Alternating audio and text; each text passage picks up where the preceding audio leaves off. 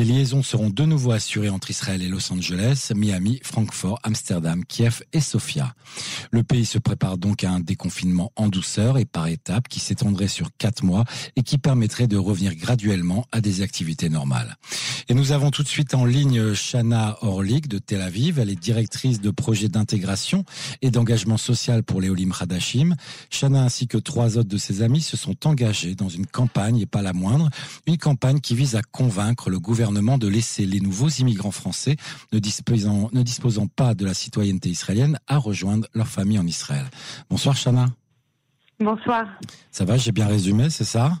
Oui, c'est ça, mais malheureusement, ce n'est pas que pour les Français. Ah. Ça touche tous les Olim euh, jeunes, âgés qui euh, sont ici avec la nationalité israélienne, avec des familles qui, elles, n'ont pas euh, cette possibilité de d'être comme un Israélien qui peut rentrer en Israël. C'est ça le, vrai problème. Alors on, reprend. Bon, j'ai fait une synthèse en quelques en quelques mots. On reprend. Donc c'est quoi le, le, le, fond de la campagne? Comment elle a commencé Comment vous y êtes impliqué Racontez-nous. Alors tout a commencé, je pense, euh, par beaucoup de discussions. C'est-à-dire que les familles euh, de ceux qui ont décidé de faire leur alia et de devenir israéliens ne sont pas euh, autorisés de rentrer sur le territoire israélien depuis le premier confinement, depuis le mois de mars. Mmh. et donc jusqu'au deuxième confinement, on avait, nous, la possibilité en tant que binationaux, que ce soit francophone, franco-israélien, français, euh, ou bien euh, vraiment des gens du monde entier, on s'est retrouvés en fait dans cette situation où non seulement euh, pendant les quatre dernières semaines, nos familles ne pouvaient pas venir, mais nous non plus, on ne pouvait, on ne pouvait pas partir. Et je pense que là, ça a créé vraiment un sentiment de, de désarroi euh, très très dur. Et on s'est dit, il faut faire quelque chose parce qu'on comprend en fait que euh, ça va pas se régler rapidement et qu'on risque de d'être reconfiné. Et qu'est-ce que ça veut dire? Et, bien sûr, on parle de de, de, milliers de personnes. Et en fait, on est un, on n'est pas du tout un sujet, on est un non-sujet dans la société israélienne. Le fait que, euh, du fait de notre situation, du fait de, de, notre amour pour Israël et qu'on ait décidé de venir faire notre vie ici, eh bien, on se retrouve à devoir choisir entre euh, Israël et notre famille. Et, et ça, pour nous, c'était trop. Ok. Et, et, quand vous dites vous êtes un non-sujet, c'est-à-dire euh, exprimer le fond de votre pensée bah, C'est-à-dire que dès le début de la, de de, du Covid, en fait, en Israël, euh, les premières voix qu'on a entendues et qui ont fait vraiment les, les unes des journaux et des informations, c'était les couples dont l'un des partenaires est israélien et le deuxième n'a pas la nationalité. Mhm. Et en fait, il y a eu des procédures juridiques, ça a fait vraiment la une. et, on est, et la procédure juridique est allée jusqu'à la Cour suprême et ils ont obtenu en fait que euh, ce, ce, ces couples dans cette situation puissent être réunis en fait par euh, un, une procédure toute simple de demande de visa qui est du coup automatiquement euh, donnée et donc on, on a compris qu'on pouvait nous demander la même chose mais qu'il fallait effectivement qu'on fasse entendre notre voix parce que c'est ça que j'appelle un non-sujet c'est-à-dire si nous on ne se fait pas entendre personne ne va penser à notre situation malheureusement. Ah, alors justement là, donc euh, euh, y a, y a, vous voulez vous faire entendre. Comment, comment euh, dans les faits ça se passe? Alors on a décidé en fait de partager. On est trois amis d'enfance qui avons fait notre alia de Paris et on avait commencé à réfléchir en fait à un texte assez simple qui explique notre situation, mais, mais de notre point de vue en fait vraiment personnel. C'est-à-dire l'idée c'est pas de faire une campagne politique. Euh, bien au contraire, c'est justement la diversité des situations euh, qui fait, euh, je pense, notre force. Et on a vu une, une Ola anglaise qui a posté dans un des groupes sur Facebook aussi un peu les mêmes questions. Est-ce que vous trouvez ça normal qu'on ne puisse plus voir nos familles, que nos familles ne puissent plus venir, qu'on puisse plus partir? Donc on l'a contacté et on s'est mis d'accord donc sur vraiment en fait un hashtag qui est en anglais Reunite Our Families et en hébreu Gagwa le Mishpacha, donc nos familles nous manquent en quelque sorte. Mhm. Et euh, on a euh, posté en fait notre histoire depuis combien de jours, de centaines et parfois de milliers de jours, euh, nous n'avons pas vu nos familles.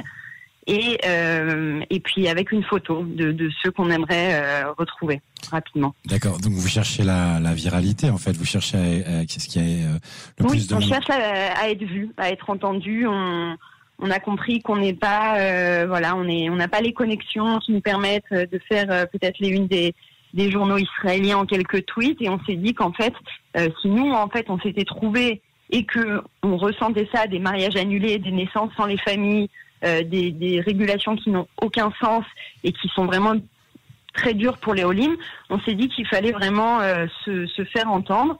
Et on a du coup, en fait, ça a été partagé énormément dans beaucoup de langues, euh, avec beaucoup de personnes en fait qui ont commencé à s'intéresser, à partager leur histoire. Et du coup, on a ouvert une page Facebook qui est comme le hashtag Reunite Our Families.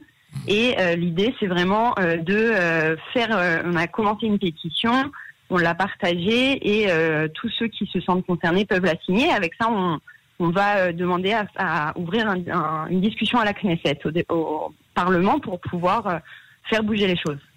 La, la, future ancienne ou la prochaine nouvelle le, le, ça prend tellement de temps de toute façon que la, la, la, question, c'est donc vous avez cette pétition aujourd'hui, c'est votre moyen de vous faire entendre euh, et vous espérez qu'il y a un maximum de monde qui, euh, bah, qui, qui vous soutiennent dans cette démarche et puis qui se sentent soutenus aussi dans cette démarche.